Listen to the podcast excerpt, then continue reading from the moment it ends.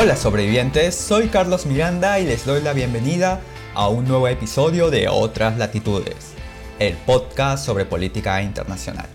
Aunque bueno, el capítulo de hoy para nuestros oyentes peruanos va a ser más un tema nacional sobre lo que está ocurriendo aquí en el Congreso con Vizcarra, pero para nuestros oyentes de otras latitudes, eh, bueno, extranjeros obviamente, eh, sí, es un tema internacional.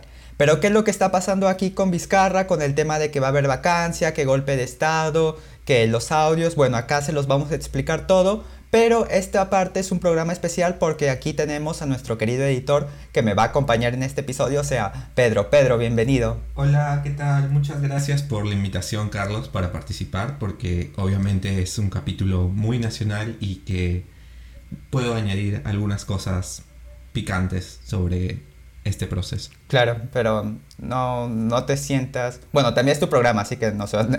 Además, cada vez que yo, yo grabo, tú estás a mi costado, así que bueno. así que, bueno, ya, ahora sí, vamos de una vez con el tema. Así que pónganse cómodos porque sin más... Comenzamos. Exacto. Bueno, eh, vamos primero a contextualizar para nuestros oyentes extranjeros y para también hacer un pequeño recordatorio de lo que está pasando. En el 2016 se dieron las elecciones presidenciales, pasaron a segunda vuelta eh, Keiko Fujimori, hija del ex dictador eh, Alberto Fujimori, y Pedro Pablo Kuczynski de, su partido PPK, que digamos un partido de corte liberal. O sea, los dos son de derecha. Fujimori, derecha conservadora, PPK, derecha liberal. Bueno, eh, pasaron a segunda vuelta, ganó PPK la presidencia, pero el parlamento estuvo bajo control de Keiko, que obtuvo, si no me equivoco, 72 a 73 este, congresistas de una mayoría, de un congreso de 130, o sea, obtuvo la mayoría absoluta. Ahora bien, entonces como es lo normal en un cuando el congreso está dominado por el partido opositor, bueno, estuvieron como que fregando, fregando, fregando a PPK. Obviamente no es que PPK sea un santo ni nada, pero así estuvimos más o menos durante un año y medio. Entonces ocurrió un escándalo de, corrupción, PPK tuvo que salir de la presidencia, o sea, se quitó y asumió su vicepresidente Martín Vizcarra. Y bueno, todos decían, oye, este, Martín Vizcarra ha traicionado a PPK, por lo bajo ha coordinado con los fujimoristas, va a ser un títere de Keiko, eh, no sé. Pero digamos que Vizcarra como que se empezó a desligar un poco de los fujimoristas y los empezó como que a pechar, o sea, a retar. Eh, una de las digamos, banderas o un caballito de Troya, por así decirlo, de Vizcarra es el tema de la reforma política que no le gustó tanto a los fujimoristas. Y aquí quiero aclarar un poquito una cosa porque si bien digamos que hay una especie de contradicción entre el fujimorismo y Vizcarra, eh, ambos son de derecha y ambos tienen planteamientos económicos bastante similares. La mecha no era por, digamos, cambiar el modelo, por una nueva forma de, de, no sé, económica, distribución de la riqueza, no. O sea, más que todo era una mecha política. Entonces así estuvieron y Vizcarra decide disolver el Congreso, o sea, constitucionalmente, porque previamente eh, los fujimoristas querían hacer una pendejada con el Tribunal Constitucional, que es el ente que interpreta la Constitución.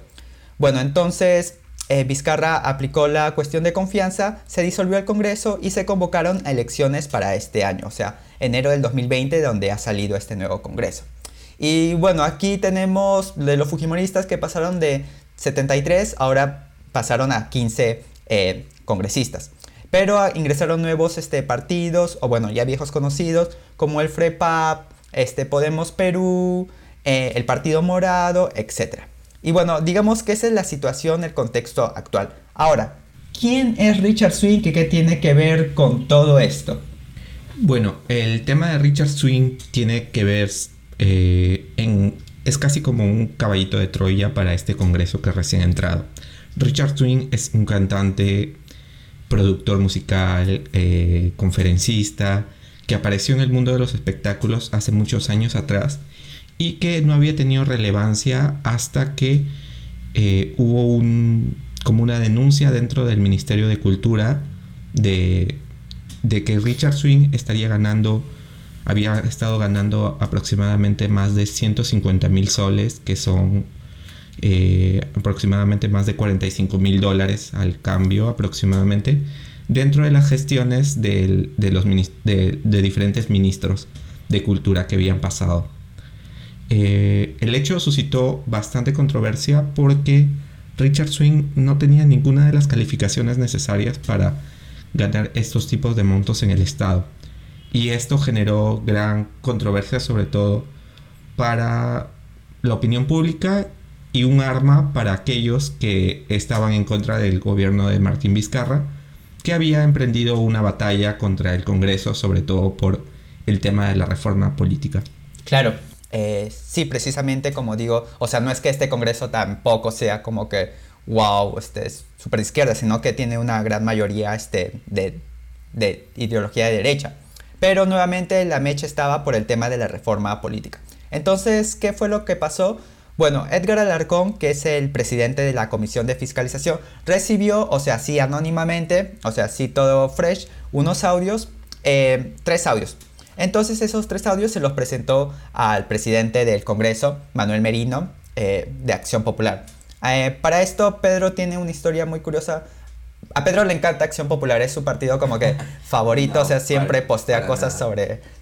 ¿Por qué quieres tanto Acción Popular? Acción Popular es uno de los partidos más antiguos del Perú y su gran recordado presidente Belaunde, eh, que para muchos ha construido una historia de la clase media limeña, fue también un gran genocida de pueblos indígenas que al estar en contra de ciertas explotaciones en espacios de de, en espacios de reservas naturales, eh, decidió ir con todo el armamento a desaparecer a, estas etnias indígenas eh, amazónicas en específico y que sin embargo muchos años después a los peruanos de clase media, sobre todo limeña, no, no les dio asco ni nada, sino que consideraban que era una opción viable en este Perú del Bicentenario. Sí, en este Perú del Bicentenario votar por un partido que la fregó dos veces en mitad del siglo XX. Porque, o sea, vamos a ver, pues, o sea, en el primer gobierno lo sacaron por golpe de Estado porque no hizo las reformas este, debidas. Y el segundo gobierno heredó, como que le dejó herencia a Alan García una crisis económica tremenda que Alan García terminó por profundizar y profundizar. Pero bueno, y ya, ¿y qué fue lo que pasó? Entonces Edgar Alarcón le presentó estos audios a Manuel Merino de Acción Popular. ¿Y qué es lo que dicen estos audios? Son tres, pero creo que uno es eh, como que el más controversial. Claro, eh, hacemos un hincapié nuevamente en el caso cuando pasó lo del caso de Richard Swing, le, pidieron explicaciones a Martín Vizcarra porque descubrieron que Richard Swing efectivamente era del círculo más cercano de él y porque venía desde la campaña con PPK.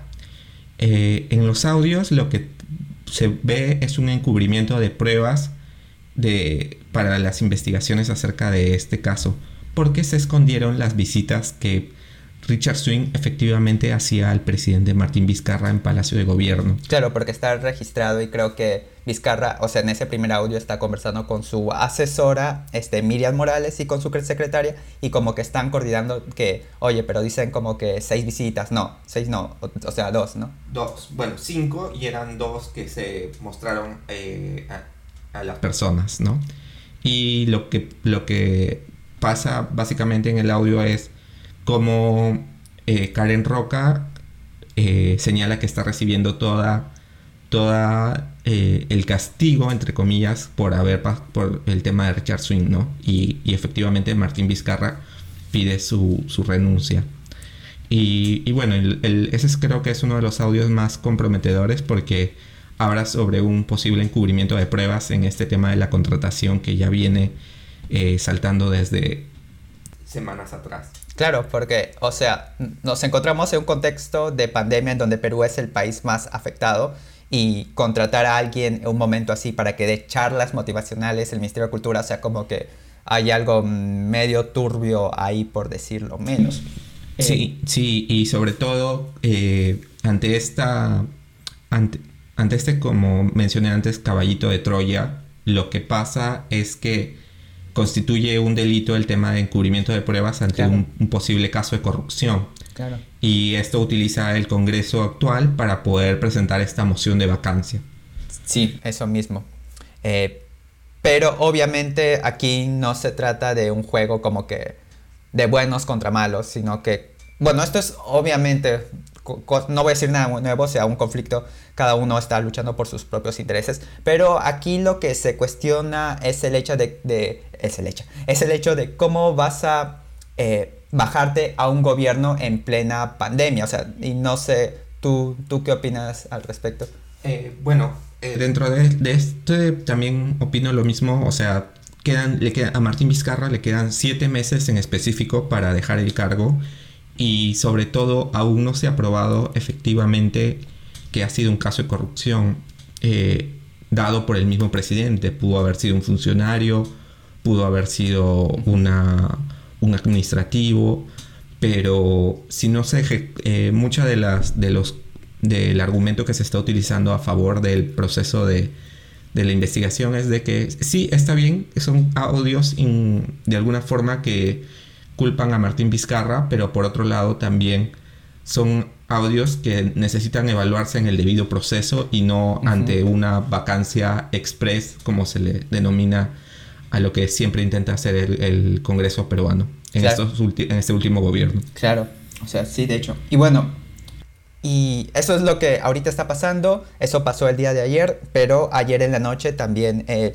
presidente Vizcarra salió a una breve conferencia de prensa y, bueno, lo que dijo básicamente fue que eh, se va a defender de, estos ataques, que esta es una vacancia eh, ilegal y que mostró a su ministro de, Justicia y su ministro de, del Interior para poder eh, de alguna forma tener un respaldo institucional detrás, ¿no? Y él señaló que si se tenía que enfrentar al Congreso lo iba a hacer y que se iba a defender, ¿no? Eh, porque lo que está pasando es que están haciendo, intentando hacer un acto ilegal. Y justamente hoy día se reunieron tanto el ministro de Justicia como el ministro de, eh, Defensa con el ministro del Interior.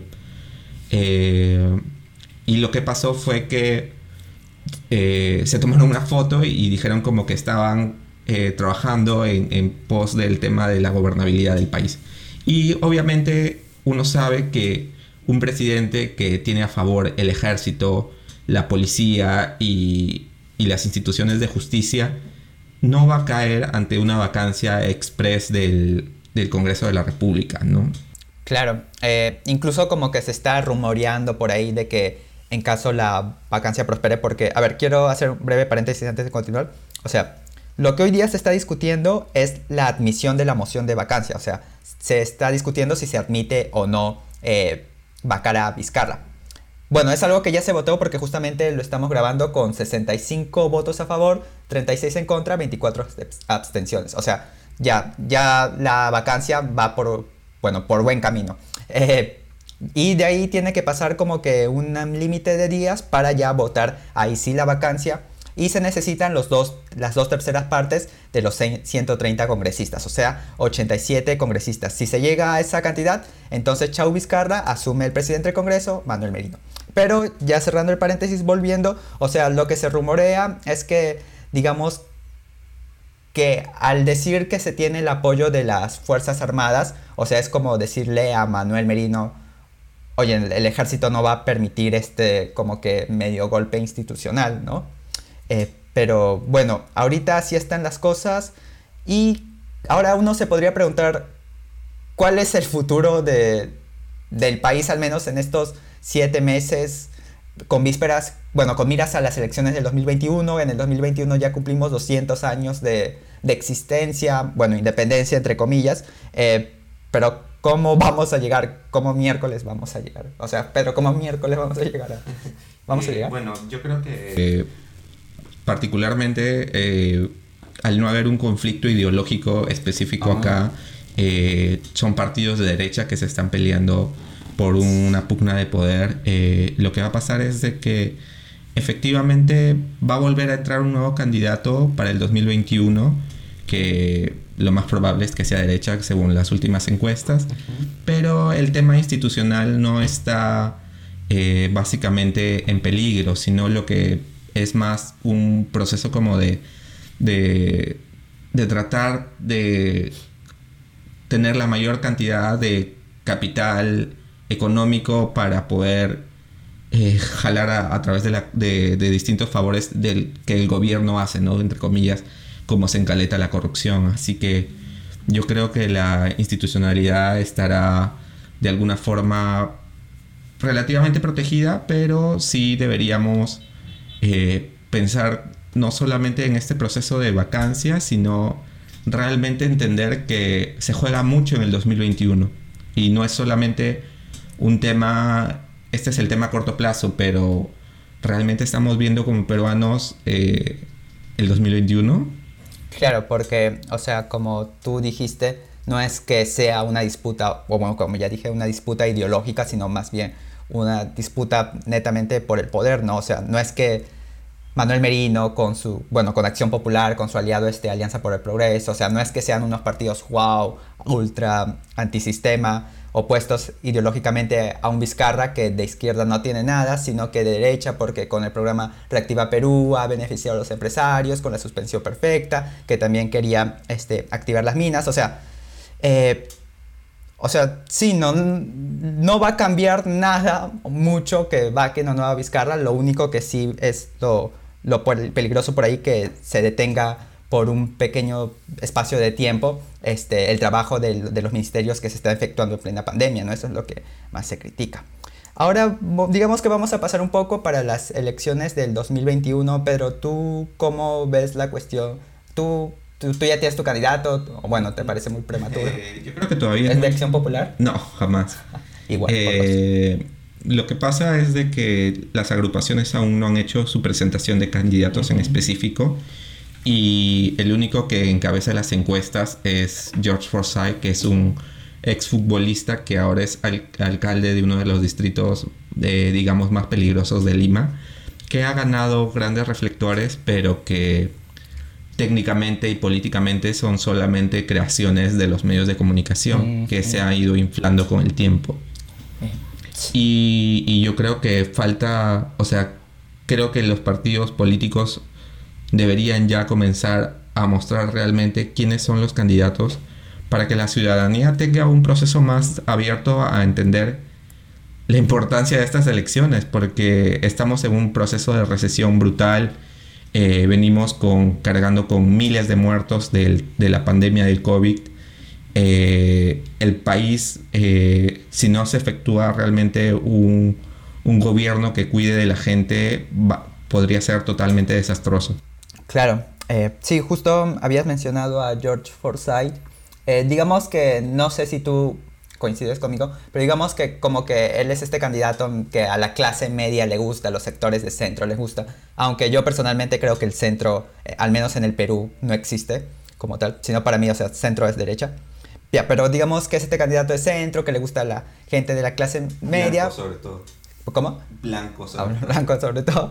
Eh, y digamos que ya hemos tenido experiencias pasadas de candidatos o gente que de este perfil que ha accedido al poder y que, o sea, le ha terminado fregando. O sea, un ejemplo, PPK en el 2016 y este, el pres ah, se me acaba de ir. Ah, y el alcalde de Lima, este, Muñoz, de Acción Popular también, porque Acción Popular, eh, en el 2018, o sea, digamos que sus gestiones que decían que iban a ser un presidente de lujo, un alcalde de lujo, Lima Flores, no sé, o sea, terminaron, digamos, como que en fracasos, ¿no? Y al menos yo creo de que es bastante peligroso, como que, no peligroso, pero sí un poco, o sea, oye, men, están, la prensa está enfocando, o sea, a este candidato, a Forsyth, que no sé qué, que no sé qué, y tal vez termine siendo igual o peor que estos.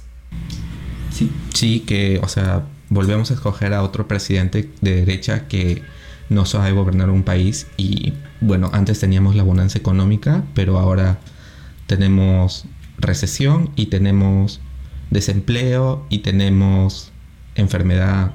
O sea, es el peor escenario para escoger un presidente que no sabe lo que hace con su gobierno. O sea, sí, literalmente. Eh, sí, y más que ahora creo que lo que más se necesita es como que un cambio de chip y no tanto, o sea, bueno, libre mercado, sino que también que el Estado también tenga un papel sobre todo importante en el tema de servicios básicos, ¿no? Por ejemplo, el tema de, de salud, porque la salud ha estado súper descuidada desde la dictadura fujimorista. Pero bueno, eh, pero, pero no me ha respondido, o sea, ¿quién, ¿por quién Por, lo que te estoy escuchando, o sea, yo puedo decir que tú tienes como que más o menos pinta de que vas a votar por el Frente Amplio, por el FREPAP. No, o sea, todavía tengo eh, el Frente, el FREPAP no ha, no ha presentado ningún candidato y el Frente Amplio está dividido, así que debería surgir una opción interesante o si no, voto nulo, eh, aunque podría sonar un poco irresponsable, me parece que sí estoy en contra de votar por un hombre blanco inútil que no va a poder hacer nada como Jorge Muñoz. Claro. O bueno, en este caso Forsyth, ¿no? O Forsyth, claro. Forsyth va a ser un Jorge Muñoz del Perú. Claro. Eh, que es el alcalde actual de Lima. Sí. Eh, también otro personaje que me preocupa un poco es este Daniel Urresti porque es me parece un poco paradójico porque Daniel Urresti, eh, bueno, Daniel Urresti fue ministro del Interior durante el gobierno de Ollanta Humala eh, y, también, y él está segundo en las encuestas. Eh, me preocupa un poco más incluso que Forsyth porque digamos que Urresti es paradójico porque durante toda su gestión como ministro y de ahí ya como congresista se ha estado mechando con el Fujimorismo, que el Fujimorismo esto, que Keiko el otro. Sin embargo, creo que le va a quitar bastantes votos a los Fujimoristas y creo que eso me, preocupa porque, bueno, no sé cómo explicarlo. Porque, a ver, los votantes del Fujimorismo son muy conservadores, o sea, como que tienen esta idea de ley, orden, libre mercado. Pero el problema es de que para mucha de, para mucha de esta gente el Fujimorismo en sí es como que un obstáculo por el tema de la dictadura, por el tema de la corrupción. Pero si llega un candidato igual, con las mismas propuestas que el Fujimorismo, pero sin ser Fujimorista, repudiándolo, o sea, creo que ahí ya tiene para ganar. O sea, no sé si me explico. Sí, eh, básicamente los Fujimoristas son urrestistas en potencia. Sí. Y, y, bueno, Urresti puede tomar el mismo perfil autoritario que Fujimori y, y, en este proceso creo que hasta podría resultar muy favorecedor para las elecciones de, de estos candidatos, ¿no? Claro, o sea, bueno, personalmente yo no le veo muchas esperanzas al 2021, o sea, bueno, con fe tendríamos que esperar y, rezar para, no, sé si rezar o, simplemente esperar que algo eh, suceda, porque actualmente la campaña va a ser eh, digital, no va a haber eh, proselitismo en las calles. O sea, entre comillas no va a haber. No va a haber, pero solo queda esperar en que surja un candidato interesante. Mi última opción sería el FREPAP, porque eh, a pesar de que son teocráticos, tienen un proceso muy fuerte de favorecer a, las clases menos privilegiadas y sobre todo eh, un proceso de redistribución de la riqueza que ningún otro partido de izquierda en el Perú ha decidido ponerse en, en la mesa. Claro, digamos que el FREPAP es como que lo más decente dentro de este Congreso. Y creo que esto va a sonar un poco arriesgado, o sea, claro, por todos sus errores que también obviamente tiene, pero digamos que es la mejor bancada que hemos podido ver por ahí desde hace mucho, mucho tiempo. Pero bueno, así están las cosas aquí en Perú. Eh, ya se aceptó la, ya se admitió la moción de vacancia, se va a discutir fácil tal vez la próxima semana. Vamos a ver en qué resulta. Entonces, bueno, Pedro, gracias por estar aquí, aunque creo que te obligué para... Te dije, o sea que todo fue muy rato, ocurrió, dije, tengo que hablar de Perú sí o sí, y dije, Pedro, tú me vas a ayudar sea como sea. Y ya bueno, gracias por estar. No, gracias a ti. sí, aunque no me tienes que agradecer porque este es también tu programa, o sea, es 50-50. Di algo. o sea, soy la, la, voz en off que recién aparece. Sí. Bueno, espero... Bueno, igual te voy a tener igual, igual en futuros episodios y vamos a ver qué sigue. Bueno, sobrevivientes, este ha sido un capítulo especial, digamos que hemos dado ciertos alcances, hemos dado, digamos, pinceladas generales, pero igual vamos a estar informando qué más sigue. Si todo sale bien, aunque la verdad es que no sé qué significa salir bien, en el próximo, el próximo viernes ya continuaremos con nuestra temática de siempre internacional. Eso ha sido todo por el día de hoy. Gracias por escucharnos. No se olviden que nos encontramos en en Facebook, en Instagram, en anchor.fm y WhatsApp y en nuestros grupos de WhatsApp y Tele. Y también en Spotify. No se olviden escucharnos, escuchen los demás episodios, pasen la voz, nos vemos el próximo viernes. Hasta luego, hasta luego. Hasta luego. Chao.